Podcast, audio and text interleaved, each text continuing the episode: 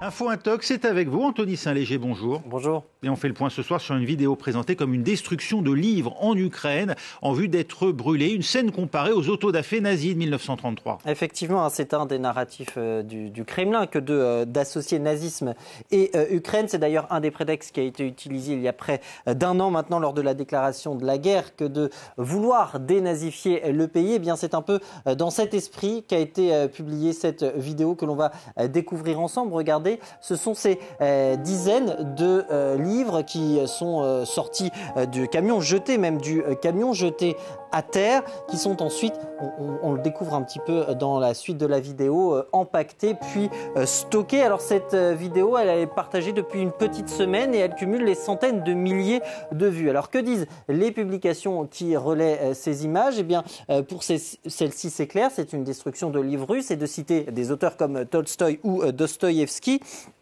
et de faire un parallèle donc avec les autodafés de 1933 après l'arrivée d'Adolf Hitler vis-à-vis euh, des euh, livres qui étaient considérés comme non allemands. Précision d'ailleurs, Arnaud Todafé étant la destruction par le feu, ce qui n'est pas le cas dans cette vidéo. Elles sont euh, relayées aussi par François Asselineau, ancien candidat à la présidentielle ici en France, qui n'a jamais caché son soutien pour le Kremlin et qui lui voit l'expression des valeurs du régime néo-nazi de Kiev dans cette autre publication, on va plus loin euh, pour que pour nous affirmer euh, qu'il s'agit de 11 millions de livres, que ce soit en russe ou dans, un autre, dans une autre langue, euh, qui contredisent la nouvelle histoire inventée de l'Ukraine. Et c'est pour cette raison précise qu'ils sont détruits parce qu'ils cachent la vie, pour cacher pardon, la vérité. Alors ces livres sont-ils russes? Ont-ils été bien détruits en Ukraine, comme le montrent ces images, Anthony Eh bien, oui, mais dans un contexte précis. le premier indice,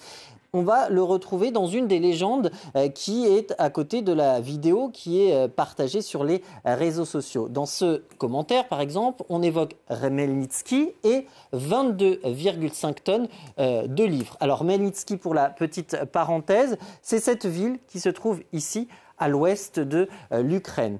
Lorsque l'on regarde la publication en question, il y a un autre indice. Il se trouve ici. C'est cette inscription euh, qui mentionne Victoria Melnikova sur TG. TG pour Telegram. Rendez-vous donc sur le compte de cette Victoria en question sur euh, Telegram. Et que nous dit le commentaire en question? Nous sommes dans la ville de Rmenitsky, nous avons déjà livré 22,5 tonnes de livres et l'argent récolté servira à acheter des munitions pour les militants ukrainiens.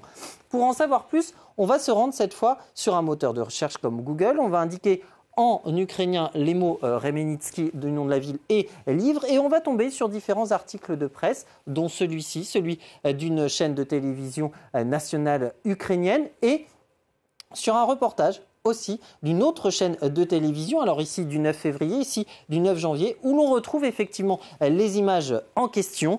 Il est question de destruction de livres. Il s'agit, nous disent les médias, du projet de l'association Les Volontaires de Podilia. Quel est le but de cette association? Eh bien, cette association, euh, la rédaction des Observateurs de France 24 l'a contactée, en l'occurrence Lise euh, Kineman, et elle précise euh, qu'il s'agit de collecter des livres russes ou non, d'ailleurs, qui contiennent ce qui est présenté comme de la propagande russe. Les livres sont bel et bien détruits, mais pas brûlés. Ils sont ensuite recyclés en papier pour être vendus et les fonds récoltés euh, viennent soutenir les forces armées ukrainiennes. Alors précision toutefois, l'association a bien reconnu ne pas être très regardante sur ce qui est amené et donc il peut y avoir des livres de Dostoïevski et de Tolstoï comme l'évoquait le euh, premier titre. Cette initiative, elle a lieu dans plusieurs villes. Ce sont bien des initiatives locales. Locales, je précise, car elles n'ont rien à voir avec le gouvernement ukrainiens n'ont pas de lien euh, direct, mais elles ne sont pas sans rappeler, sans faire écho à cette politique de dérussification qui a été mise en place en Ukraine bien avant la guerre, mais à laquelle euh, l'invasion en Ukraine a évidemment donné un nouvel élan. D'ailleurs, dans sa publication euh, du 6 février dernier, le Parlement ukrainien expliquait que 19 millions de livres avaient été radiés des bibliothèques ukrainiennes, parmi lesquels 11 millions en russe, c'est d'ailleurs pour ça que le tweet